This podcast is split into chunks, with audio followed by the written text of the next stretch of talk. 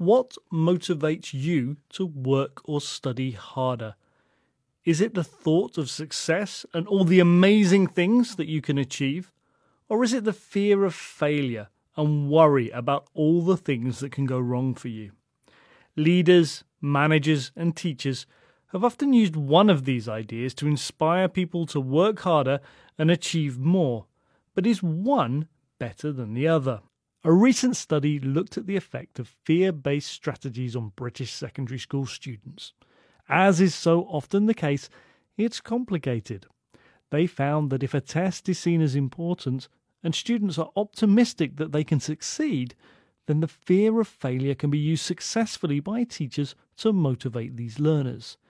However, if students are not confident, then fear based approaches could trigger feelings of anxiety which can in turn lead them to do worse on the test than they would have done otherwise.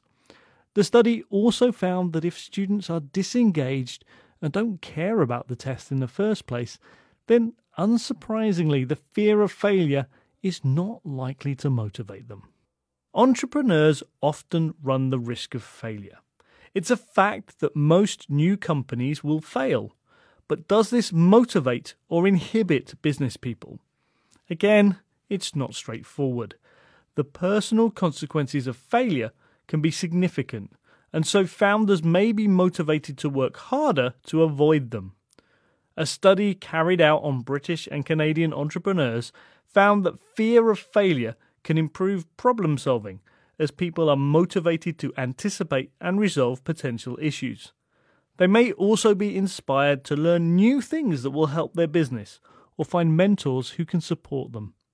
However, the study also showed that it can lead to increased procrastination as people focus too much on what they personally fear rather than what would be best for the business.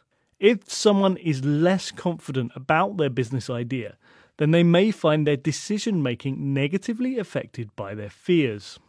Taken together, these studies show that fear based motivation is complicated.